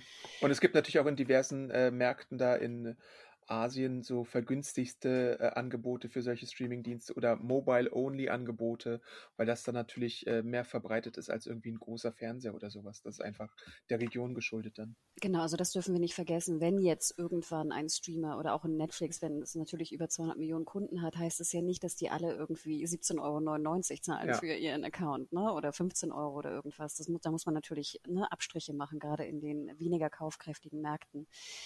Ich glaube, es hängt wirklich davon ab, genau wie du sagtest, wie gut Disney oder Netflix diese, das sind ja keine Schwellenmärkte, aber nennen wir es mal neue Subscriber-Märkte irgendwie ähm, bedienen kann. Und das kann ich schlecht einschätzen. Also ich denke mal, Netflix hat jetzt vielleicht nochmal so einen Push in Südostasien bekommen durch Squid Game. Also ich meine, allein Korea, ich weiß nicht, die Serie war ja auch ein wahnsinniger Erfolg irgendwie. Ich weiß nicht, in Malaysia, Indonesien, ich habe keine Ahnung. Also irgendwie Thailand, Vietnam. Ähm, ich glaube, dass das Netflix sehr gut bedient, dieses, sage ich mal, diesen südostasiatischen Markt. Wir haben ja auch gesehen, wie viel Geld die investieren in Serien, ne? also koreanische Serien. Ich meine, ich hätte auch irgendwo gelesen, dass drei Netflix-Originals in Indonesien geplant sind. Auch ein Riesenmarkt, ja. dürfen wir nicht vergessen. 230 Millionen Indonesier gibt es plus ähm, und Indonesierinnen. Ähm, und da höre ich, sage ich mal, von Disney nicht so viel wie jetzt von Netflix. Andererseits, ich weiß, also ich glaube schon, dass der Wachs das Wachstum möglich ist, aber ich glaube wirklich, dass halt weiterhin Europa und auch Nordamerika stagnieren wird. Ich glaube nicht, dass Disney irgendwann ähm, 100 Millionen Kunden in Nordamerika hat. Aber ich glaube, das Problem ist, oder ein Problem, was ich sehe bei dieser ganzen, bei diesem ganzen Szenario, äh, Disney hat halt die Marken, die die Leute kennen und Netflix muss sich bemühen, solche Marken zu schaffen erstmal. Und die sind halt ein bisschen äh, weniger nachhaltig, was so Markenaufbau angeht. Natürlich haben sie sowas wie Stranger Things, jetzt haben sie sowas wie Squid Game, aber viele große Marken, die irgendwie eindeutig mit Netflix verbunden werden, haben sie jetzt nicht oder fällt dir da viel ein? Ähm, also Stranger Things ist natürlich dann auch so, Stranger Things ist für mich ein bisschen deren äh, Star Wars sozusagen. Also um dass sie Spiele aufbauen können, um dass sie, äh, was weiß ich, Merchandise aufbauen können, um dass sie vielleicht irgendwann mal Spin-off auf, aufbauen können. Aber Disney hat halt mit Marvel und mit Star Wars und mit äh, den ganzen Disney-Prinzessinnen und was sie da alles haben, viel mehr, äh, worauf sie aufbauen können, was man weltweit kennt. Und sowas fehlt bei Netflix irgendwo. Das ist, glaube ich, für mich die Krux an der ganzen Sache. Na gut, du hast natürlich absolut recht. Das haben wir ja auch öfter schon besprochen. Wie viele besonders erfolgreiche IPs hat Netflix eigentlich? Ne? Mhm. Und da hast du natürlich recht. Stranger Things würde ich aber auch sagen, ist eher auf dem absteigenden Ast mittlerweile. Ja, also, klar, also die Halbwertszeit ist da ne? um. Also irgendwann wird es in, den nächsten ne? paar Jahren enden, ja. Und ich glaube, dass jetzt eigentlich so die neuen großen IP-Brands, also klar, Squid Game, klammern wir jetzt mal aus. Bridgerton ne? und Bridgerton, Witcher. Witcher ja. ne? Ich glaube wirklich, dass Bridgerton und Witcher jetzt so die neuen Superstars sind bei, bei Netflix und noch wirklich vielleicht so zwei, drei Jahre auch anhalten werden. Bridgerton, wie gesagt, gibt acht Bücher, also noch ein paar, weißt du, da kannst du unendlich und viel es machen. sind ja auch drei, vier Staffeln schon bestellt, ne? Jetzt würde ich vermuten, dass Bridgerton vielleicht auch in Malaysia und Indonesien vielleicht zensiert ist. ja. I don't know. Ich habe neulich noch mal ganz interessant, ich habe hab neulich noch mal geguckt, weil ich es ja irgendwann Weihnachten gebinged hatte. Das ist schon ziemlich explizit, Bridgerton. Mhm. Das ich hatte ich irgendwie auch ein bisschen verdrängt über Weihnachten irgendwie. Aber naja, wer weiß. Aber nee, da hast du natürlich recht. Netflix hat immer diese Problematik, dass sie eigentlich, weil sie auch Serien oft nur irgendwie drei Staffeln oder so haben, oder dass dann Serien generell, wenn sie sehr lange laufen, vielleicht auch abnehmen in ihrem Erfolg oder in ihrer Qualität, dass sie immer wieder neu aufbauen müssen. Ne? Wahnsinn, anstrengend, natürlich. Andererseits frage ich mich, Star Wars und Marvel, Adam, ist halt auch wahnsinnig beliebt in deiner Zielgruppe. Mhm. Aber ja nicht, sage ich mal, in der, und klar, junge Zielgruppe, eher männlich würde ich sagen, aber sage ich mal, ist jetzt ja, du erreichst ja nicht die gesamten Streamer da, dadurch. Aber dann hast du ja immer noch Disney-Zeichentrickfilme, Frozen, äh, Ja, damit Märchen. auch nicht. Also klar, da erreichst du, du erreichst die jungen Publikum wahnsinnig gut damit. Ne? Und ich glaube, Mhm. das ist natürlich eine, eine Bank, die, die super ist bei, bei Disney. Äh, trotzdem würde ich ja sagen, dass jetzt Disney-Prinzessinnen, äh, wie gesagt, für jemanden, der jetzt nicht unter 18 ist, jetzt nicht mehr so eine hohe Bedeutsamkeit hat. Ja, da bin ich mir nicht so ganz sicher. Ähm, ich glaube, es gibt auch viele erwachsene Disney-Fans, wie es auch viele erwachsene Lego-Fans gibt. Das sollte man vielleicht nicht so unterschätzen. Ähm, und ich glaube auch durch Aber was sagst Marvel. du mit vielen? Also wie viele Lego-Fans gibt es in Deutschland? 82 Millionen Markt. Ähm, ja, vielleicht sagen wir mal 5 bis 10 Prozent. Vielleicht ist es auch ein Wirklich? bisschen zu viel, aber äh, ja, eine Million würde ich schon sagen.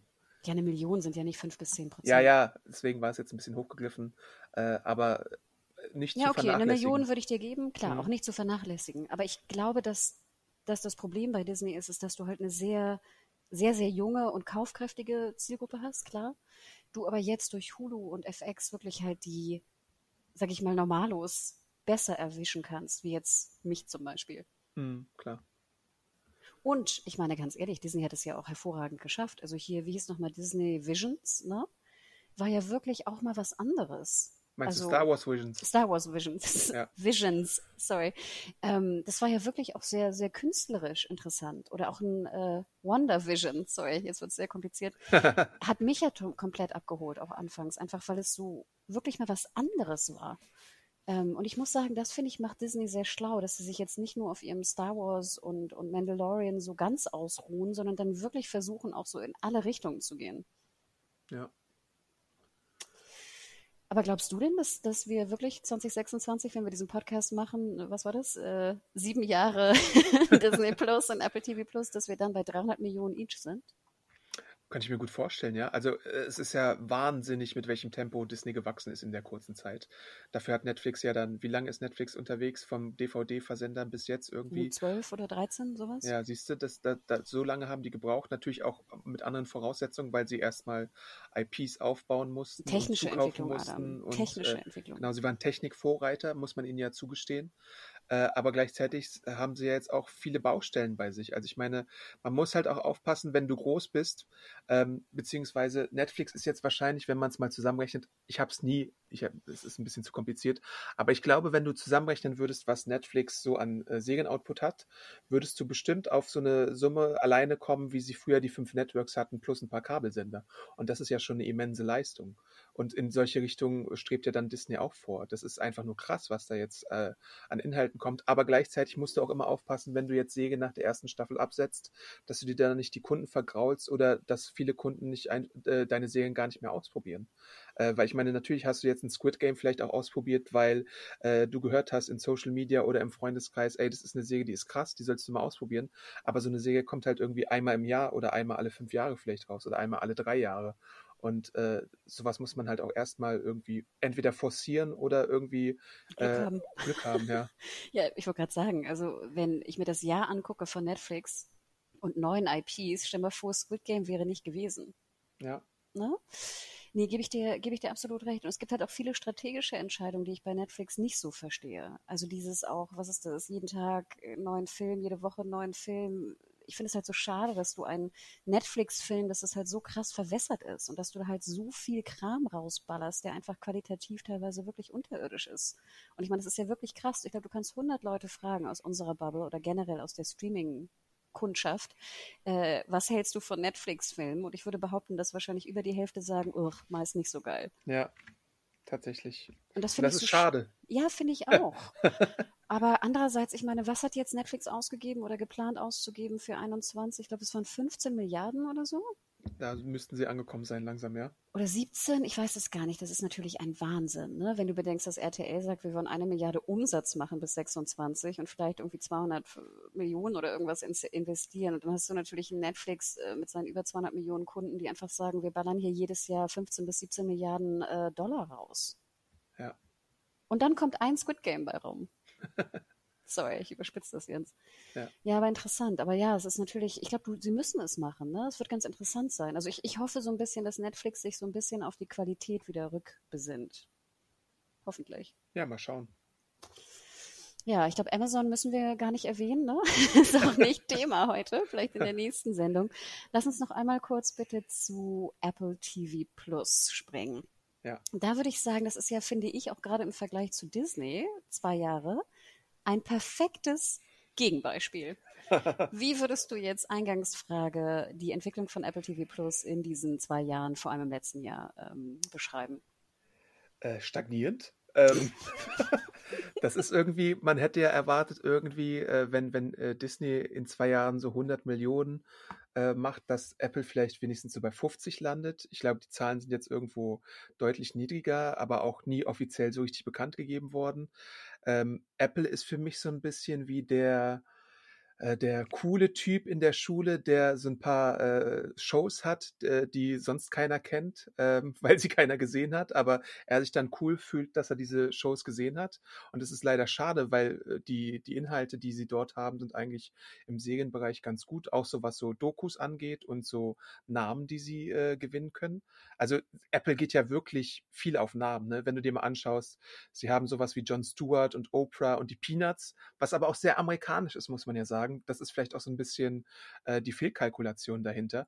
Aber gleichzeitig dann auch äh, Serien oder Filme mit Leuten wie Robert Downey Jr., glaube ich, äh, Chris Evans, Paul Rudd, Will Ferrell, Meryl Streep, Jennifer Aniston, Reese Witherspoon, äh, Steve Carell und Tom Hanks. Äh, bei manchen kannst du vielleicht auch sagen, ja gut, das waren nie so richtig die Publikumsmagneten, sondern eher so Critical Darlings oder so. Aber trotzdem kennt man diese Namen halt. Und was bringt es Apple? Gar nicht mal so viel. Und äh, dazu hast du jetzt eine langsame Öffnung nur in den internationalen Bereich, dass du halt auch mal auf lokale Märkte gehst mit sowas wie äh, Acapulco, Teheran, Dr. Brain, was jetzt auch eine südkoreanische Serie ist, die wohl ganz gut sein soll, Trying aus UK und noch so ein paar anderen Produktionen, die sich in der Pipeline befinden. Aber insgesamt fehlt da so ein bisschen immer noch der große Bass außer bei Ted Lasso, was so ein bisschen so ein kleiner Leuchtturm ist, aber es schlägt sich, glaube ich, nicht in den äh, Abonnentenzahlen ab. Kurze Klammer, war Teheran nicht auch ein Einkauf aus Israel? Ich glaube auch, ja. Also Ja, so ein ne? bisschen, Also- es, es gab, glaube ich, so ein, zwei Serien, die so ein bisschen einkaufsmäßig auch Ne, waren. hier ja. Losing Alice und Teheran, Genau. meine ich, wären so, oder maximal Co-Produktion, aber ich meine, das waren jetzt Mhm. keine Original Originals, ne? So, Mhm. nur so als Klammer. Und kurze Info, ich würde ja auch sagen, du hast absolut recht. Ich finde, Apple TV Plus ist so ein bisschen wie der coole Dude, in den alle irgendwie geheim verliebt sind auf dem Schulhof, der aber trotzdem nicht eingeladen wird und deswegen zu Hause sitzt und weint, weil er nirgendwo eingeladen wird. ja, Aber trotzdem die Leute nicht anspricht, weil er einfach zu cool ist. ja. Er spricht die Leute nicht an, er, er, nimmt nur Kreditkarte als Zahlungsmittel. seine, seine App ist nicht für die 50 Prozent der Smartphones verfügbar. Und wenn du dann auf sowas wie Fire TV bist, dann nur bei bestimmten Versionen. Das ist halt auch nicht Ziel der Sache. Ähm, ähm, Adam, ich gebe dir jetzt drei Minuten, du kannst gerne noch mal ranten. Ich höre mir das ja jede Woche an. Ja, äh, sorry. Also ich, ich finde ja, Apple TV Plus ist ein cooler Dienst, so prinzipiell. Und äh, ich wü- würde denen ja auch Erfolg wünschen, wobei Apple es eigentlich gar nicht nötig hat, als irgendwie eines der, ähm, wie nennt man das, äh, erfolgreichsten, lukrativsten Unternehmen der Welt mit Wertvollsten. wertvollste Unternehmen der Welt. Aber diese Anmeldehürden, die sie den Leuten in den Weg legen, die sind doch nicht mehr auszuhalten. Ähm, ich habe jetzt eine Kreditkarte als Mensch, was in Deutschland wahrscheinlich gar nicht so oft vorkommt, aber äh, es ist halt die Standard-Bezahlvariante, die man äh, haben muss oder sollte bei Apple TV Plus. Es gibt auch Möglichkeiten mit Guthaben, also mit Apple Gutscheinen zu bezahlen oder mit äh, Bankeinzug. Und wenn du iTunes hast und da schon deine Sachen hinterlegt sind, ist es einfacher, es zu machen. Aber du müsstest halt iTunes oder wie auch immer diese Version jetzt gerade heißt, Apple Movies oder Apple TV, äh, müsstest du erstmal haben. Dann, zweite Sache, die habe ich eben schon ange angedacht, äh, es gibt immer noch keine äh, Android-App und wenn du mal guckst, es gibt zwar schon irgendwo eine Android-App, aber ich weiß nicht, ob man die äh, auf jedem Telefon runterladen könnte und wenn, dann musst du dir mal die Rezensionen angucken, wie schlecht die sind und wie viel da gemeckert wird. Und dann bin ich ja Fire TV-User, das wissen die Leute, die Podcasts hören, auch relativ oft ähm, schon, dass ich das erwähnt habe. Ich habe jetzt einen Fire TV in meinem Schlafzimmer. Also dieser Kasten ist auch schon so ein paar Jahre alt. Ähm, und der hat zum Beispiel keine Version von der äh, Apple TV App, aber ich habe dann noch einen zweiten Stick im Wohnzimmer. Der hat zum Beispiel eine Version und da ging es dann auch relativ einfach mit dem äh, Anmelden und sowas. Und über PS4 geht es auch. Aber trotzdem äh, habe ich immer noch von vielen Leuten gehört. Ich habe auch die Serienjunkies Sonntagsfrage extra gemacht. Wie könnte man Apple TV äh, verbessern und so. Und da hörst du halt immer wieder Bezahlmöglichkeiten, Apps, Smartphone-Unterstützung, äh, Smart TV-Unterstützung und äh, denen war es auch gar nicht so wichtig, ob jetzt zum Beispiel Lizenzeinkäufe dabei waren oder nicht. Äh, aber man müsste es halt einfach ein bisschen mehr öffnen und nicht so verschlossen sein in, und in sich gekehrt sein und vielleicht auch nicht so sehr in US-Schubladen denken sein, weil diese Kreditkartensache finde ich sehr US-zentriert, auch wie auch gewisse Namen, die man da hat. Sorry für den Rent, jetzt kannst du äh, mal was dazu sagen. Kurze Klammer, ich muss den Rent ja auch ein bisschen unterstützen, weil ich ja ein Laptop-Gucker bin. Und mhm. natürlich bin ich in diesem Apple-Universum. Ich habe auch, ich gucke auch auf einem, auf einem MacBook Air, äh, was ich auch sehr liebe. Aber ich gucke natürlich via Chrome. Und selbst über Chrome Apple TV Plus zu schauen, obwohl ich eine Apple ID und alles habe, ist anstrengend und technisch echt nicht so geil. Und ich hatte da auch schon ziemlich viele Glitches, denn ich habe momentan äh, Apple TV Plus, weil ich ja gerne Morning Show gucke und auch das Bonusmaterial angeschaut habe. Und das Bonusmaterial war dann immer so komplett zu den falschen Folgen. Und dann okay. habe ich irgendwann refreshed und war es wieder richtig. Aber es ist echt anstrengend. Es erinnert mich so ein bisschen, nicht ganz so schlimm, aber so ein bisschen an Sky über Chrome zu gucken. Mhm. Es ist echt. Silverlight. Ja, nicht ganz so schlimm, aber trotzdem auch echt langsam auf Chrome und auch wirklich, wie gesagt, nicht. Ich denke immer, irgendwas funktioniert nicht. Weißt du, wenn du irgendwo draufklickst, mhm. selbst das Klicken ist irgendwie schon komisch. Manchmal geht es nicht. Und dann, wenn es geht, hast du immer so drei Sekunden Angst, bis sich der Bildschirm aufbaut, ob es jetzt wirklich funktioniert. Hm. Ich habe gestern äh, Come From Away geschaut, das Musical, was es da gibt, exklusiv bei Apple TV. Und ähm, aus irgendeinem Grund ist mir der Stream dreimal beim Gucken abgebrochen. Und zwar so, dass dann da eine Fehlermeldung aufgepoppt ist, dieses Video ist gerade nicht verfügbar. Und dann musste ich zurückgehen, es nochmal neu starten, bis zu zwei, dreimal, bis es dann wieder funktionierte. Und das bin ich halt von anderen Streamingdiensten auch nicht gewohnt gewesen. Das ist ein bisschen nervig. Ich muss auch sagen, ich finde es ein bisschen witzig, wenn du Apple TV, wie gesagt, aufmachst auf Chrome, ist am Anfang oben auch so eine Leiste eingeblendet, auf welchen Geräten es überall funktioniert. Also im Sinne mhm. von hier nochmal die Warnung und der Hinweis, guck bitte nicht auf Chrome, es ist scheiße, guck auf Apple TV, guck auf PlayStation, guck auf Xbox, weißt du? Und das stimmt ja auch. Ich habe ja auch eine Apple TV, ne, PlayStation App ist auch da. Also wie gesagt, das geht auch alles wirklich gut und da würde ich es technisch auch wirklich als sehr, sehr gut bezeichnen. Aber ja, diese Too, school, too Cool for School äh, Herangehensweise nervt einfach. Und ich habe auch das Gefühl, dass Apple auch nicht plant, das irgendwie zu verändern. Ja. Das ist einfach so. Müsst ihr akzeptieren. Wenn ihr unseren Shit gucken wollt, müsst ihr es akzeptieren. Bumm, aus Ende. Aber wundern die sich da nicht, warum das nicht konvertiert oder skaliert, was sie da machen? Oder ist das wirklich nur so ein Tax-Write-Off oder irgendwie weiß ich nicht, die hatten ja auch mal so, so diese Sache mit Apple Magazine, Apple Games und sowas und dass sie dann äh, Apple Music und dass sie das dann alles in Paketpreisen irgendwie unters Volk gejubelt haben. Sie haben das ganze Ding verschenkt für ein Jahr, dann nochmal verlängert, dann nochmal verlängert und trotzdem so viele, das, da kannst du wahrscheinlich gleich dazu kommen, so viele Apple-User wie es gibt und so wenig Aktivierung von dem ganzen äh, Programm. Ja, also das ist etwas, was, worüber ich schon sehr lange drüber nachgedacht habe oder sehr oft, sagen wir so. Vielleicht nochmal ganz kurz zu den Zahlen. Also 4,99 Euro kostet äh, Apple TV Plus im Monat. Guter Preis, muss man ja sagen. Ich auch.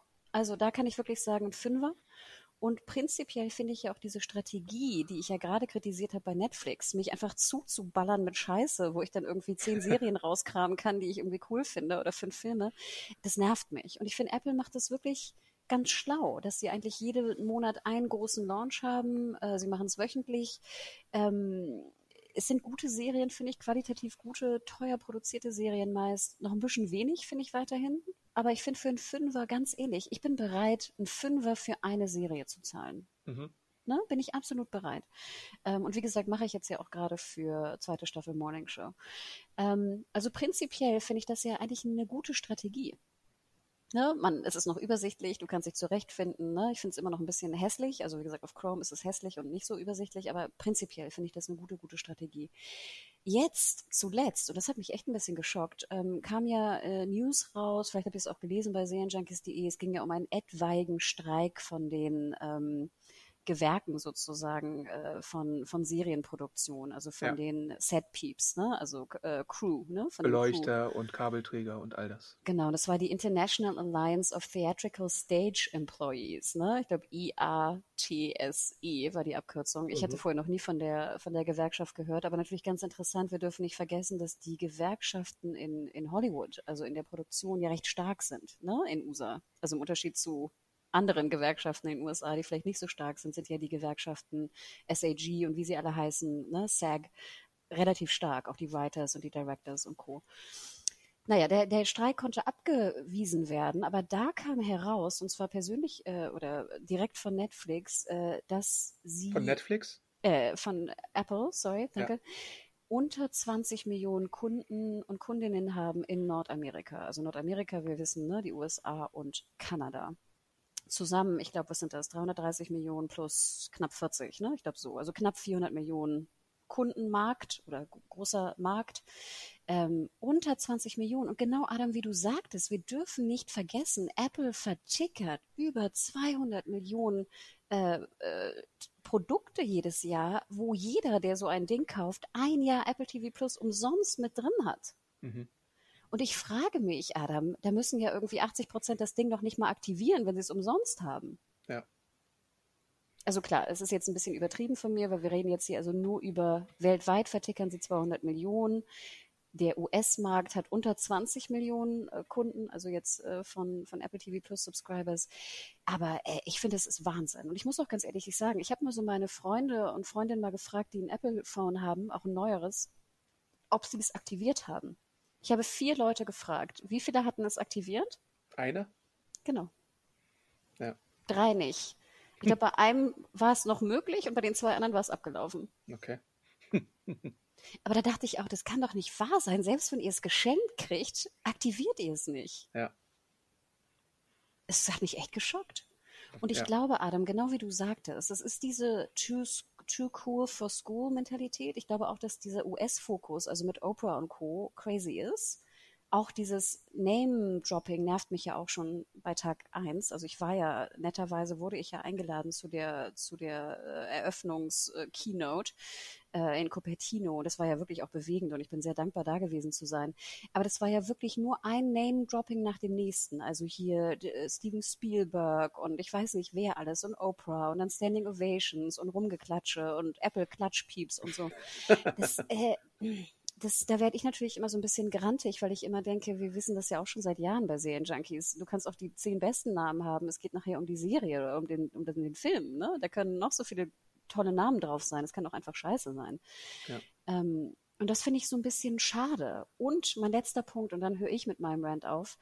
Apple, finde ich, tut auch so in Deutschland, als ob es ihnen völlig egal wäre. Ja. Wirklich.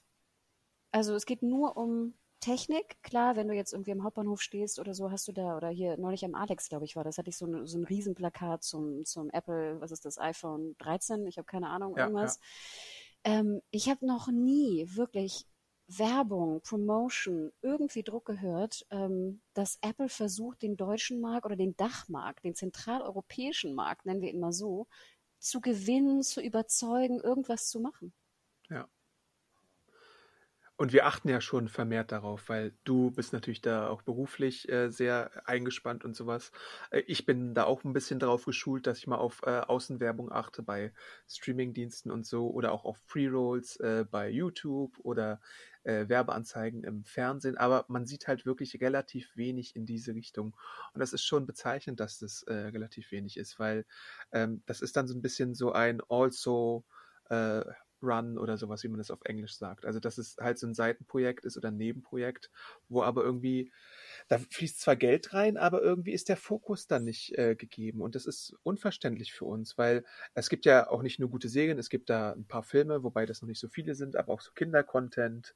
Es gibt vor allem auch gute Musikinhalte, finde ich. Also sowas wie äh, die Billie Eilish-Dokumentation, die es da gibt, ist sehr sehenswert. Äh, Biane hat einen Streaming-Tipp gemacht zur äh, Velvet Underground-Dokumentation. Ähm, äh, ich mag solche Serien wie Central Park und äh, Schmigadoon ja zum Beispiel, die so ein oh bisschen Gott, die ich Musical. Den Piloten gesehen. Der war, ich fand den grauenhaft. Adam. Nein.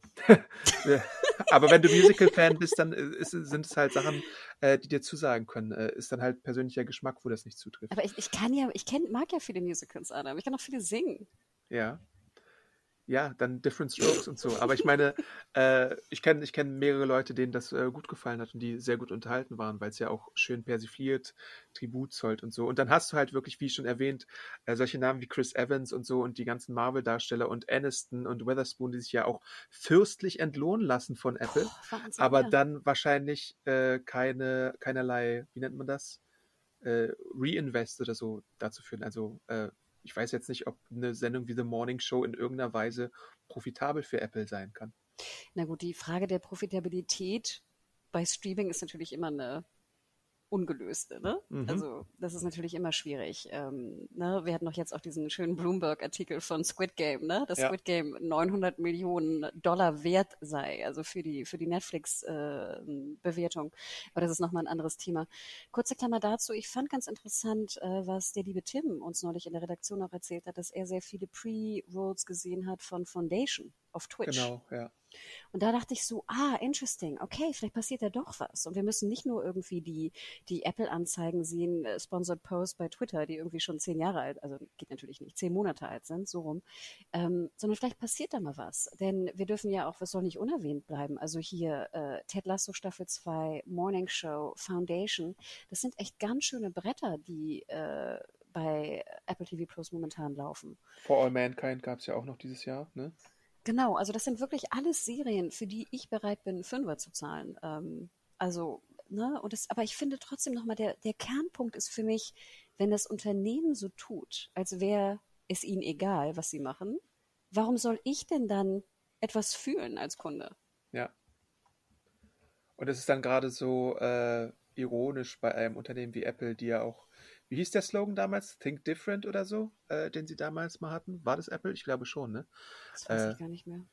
Das war so, ein, so einer dieser berühmten Slogans, wo man auch so ähm, verschiedene Gesichter der Geschichte äh, benutzt hatte. Ähm, ja, genau, Think Different, das ist der Slogan, wo man Steve Jobs auch hatte mit so Memes und sowas, äh, Einstein, also was. Ähm, das, ist, das war schon der Slogan und das merkt man jetzt leider im Bereich TV nicht mehr. Gandhi war da auch dabei, John Lennon und sowas. Äh, also ja, äh, von, von diesem Geist fehlt ein bisschen was. Na gut, wir dürfen nicht vergessen, dass Googles Slogan ja auch mal war, do no evil oder so. Ne? Also ich meine, im Prinzip können wir uns ja fragen, was, äh, was da los ist mittlerweile. Ne? Oder generell auch, was Großkonzerne angeht. Aber ich glaube, das wäre ein anderer Podcast. Ähm, bezüglich der 20 Millionen, die da veröffentlicht wurden, auch von Apple, kam ja auch erst raus, dass gerade Apple äh, den äh, Stage-Employees, also wirklich, wie ich immer finde, eigentlich den kleinsten Lichtern, die auch am wenigsten Geld verdienen am Set, ähm, das geringste Gehalt zahlen, also unter Tarif, den die Gewerkschaft ausgehandelt hat. Hm. Und dass sie das dürfen, weil sie halt unter 20 Millionen Kunden haben im Nordamerika. Und da dachte ich auch so, oh, es kann doch nicht sein, weißt du, ich meine hier, äh, wie du schon sagtest, Morning Show hat, glaube ich, die zwei Staffeln haben 300 Millionen Dollar gekostet für Ja. Apple. Und dann zahlt ihr noch den hier den Stage Employees, weißt du? Also den, Ja. ich weiß nicht, zweiter Beleuchter von links äh, kriegt dann noch irgendwie unter Tarifvertrag. Ja, und Witherspoon hat dann ihre Firma für 900 Millionen äh, verkauft und sowas. Äh, es ist alles ein bisschen Ja, das freut mich ja. Und ich meine, Reese Witherspoon muss jetzt nicht die Stage Employees bezahlen, weißt du? Mhm. Das liegt, finde ich, schon auch an der Produktionsfirma dann. Und sie war ja nicht verantwortlich mit ihrer Firma HelloFresh an der Produktion von Morning Show, meine ich. Oder? Ich meine nicht. Oder weiß doch? Ich, ich weiß es gerade, das, das Detail weiß ich gerade nicht. Naja, aber du hast schon recht. Also das ist natürlich sehr, finde ich, äh, hat, lässt einfach ein wahnsinniges Geschmäckle irgendwie ne, zurück. Ähm, na gut, aber ich finde es halt, was ich halt so schade finde, also hier haben wir ja wirklich, wenn wir einmal jetzt das irgendwie zusammenfassen können, du hast wirklich eigentlich zwei wahnsinnig wertvolle, die wertvollsten Konzerne der Welt, ne? Disney und Apple. Und wie gesagt, wir müssen es einfach wiederholen. Disney all in geht wirklich mit wahnsinnig viel Druck rein, äh, baut da auf seinen Marken, die sie haben und Zukäufen, die sie äh, natürlich getätigt haben, baut da wahnsinnig auf und aus und versucht irgendwie eine Strategie zu fahren, die auch interessant ist. Und dann haben wir in Apple, die irgendwie so in, in Schönheit äh, vergehen, gefühlt. Ja, und dann so jemand, das habe ich ja im letzten Podcast, den wir aufgenommen haben, Eternals, äh, gesagt, äh, jemand wie Jon Stewart, der dann eine neue Heimat bekommt, der wird dann wahrscheinlich von vielen Leuten einfach gar nicht gesehen, weil er dann im, äh, in diesem kleinen äh, Streaming-Dienst irgendwie sein Dasein fristet, statt irgendwo äh, bei etwas Größerem wie, weiß ich nicht, Netflix, äh, Amazon Prime oder sonst irgendwas. Ja, ich meine, das merken wir ja auch immer wieder, ne? Das ist ja auch immer, dann, dann kriegen wir ja auch immer so Zuschriften, so ja, dann schreibt ihr doch mehr drüber, dann wird es auch größer und erfolgreicher. Hm. Ja, ja, kann man natürlich uns vorwerfen und auch sagen. Und ich würde auch sagen, wir schreiben ja auch viel über, sage ich mal, kleinere Serien oder Perlen, wie wir es nennen, die vielleicht nicht so auf der Bank sind.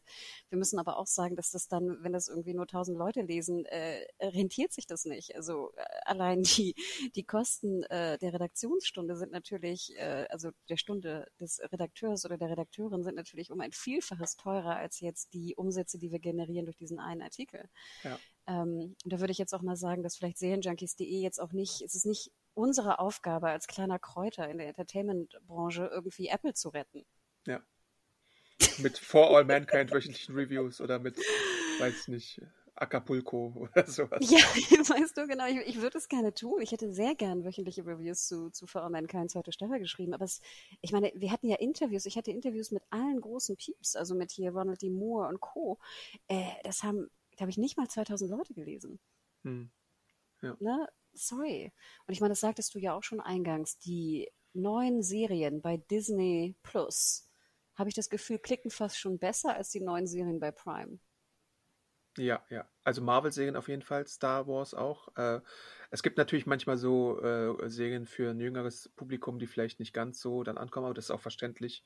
Äh, wenn man jetzt sowas wie äh, Dugi Kamelahua macht oder sowas oder äh, Turner und Hooch, äh, das, da ist das Interesse dann vielleicht nicht äh, so groß wie jetzt, wenn The Mandalorian, Book of Boba Fett oder Wonder Vision und Loki starten.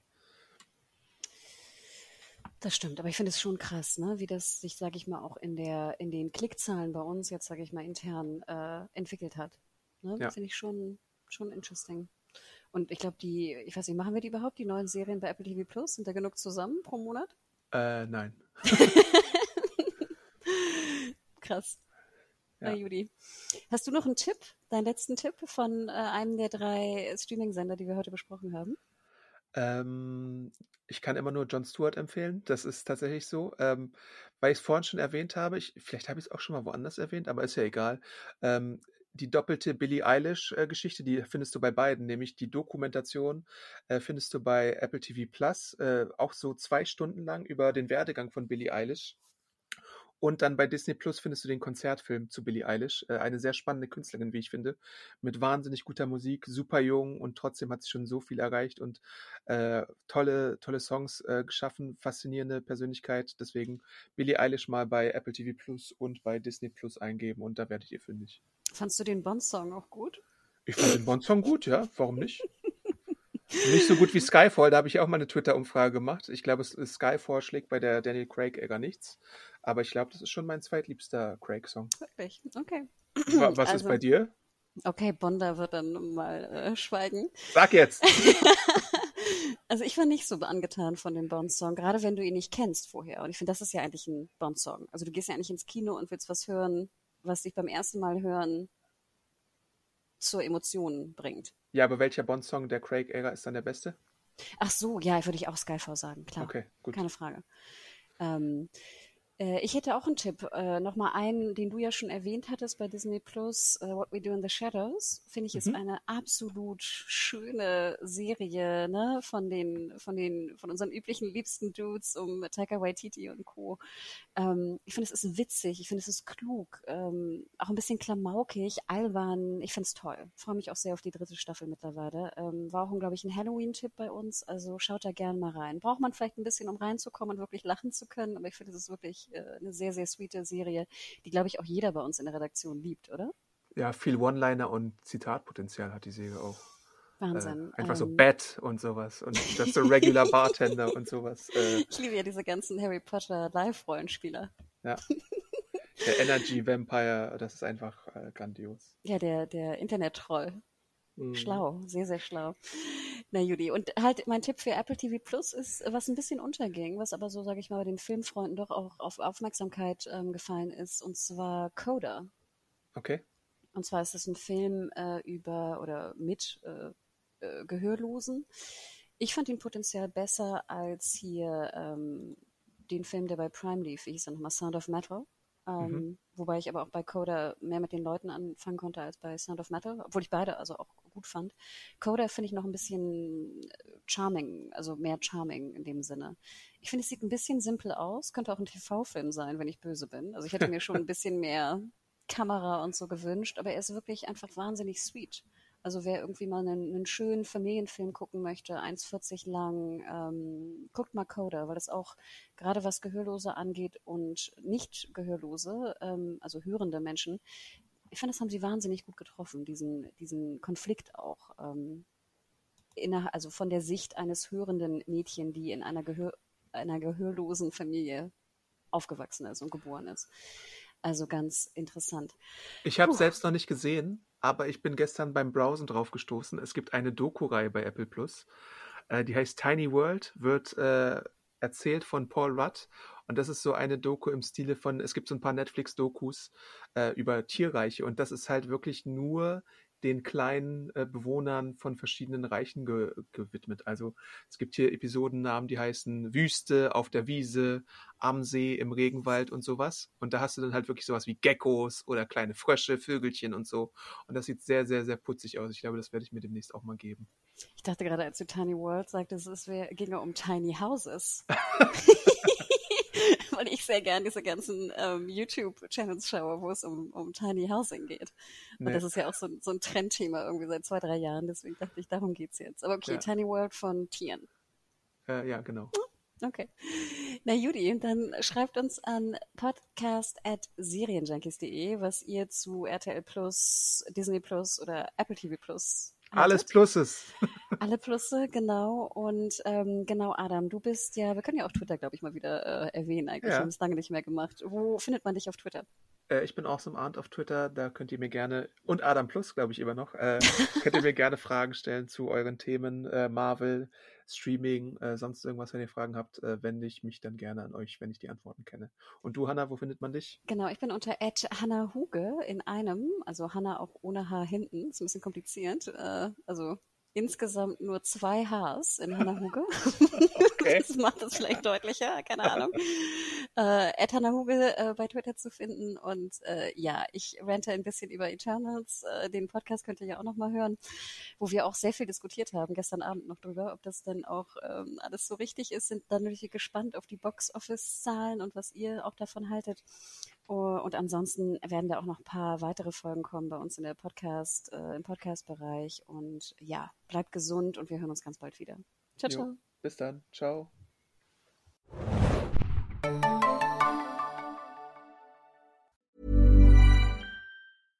Want flexibility? Take yoga. Want flexibility with your health insurance? Check out United Healthcare Insurance Plans. Underwritten by Golden Rule Insurance Company, they offer flexible, budget friendly medical, dental, and vision coverage that may be right for you. More at uh1.com.